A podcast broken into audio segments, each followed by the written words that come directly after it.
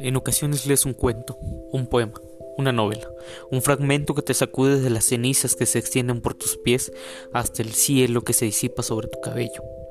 Quieres compartirlo, quieres darlo a todos, quieres que se enteren y sientan lo que te estremece.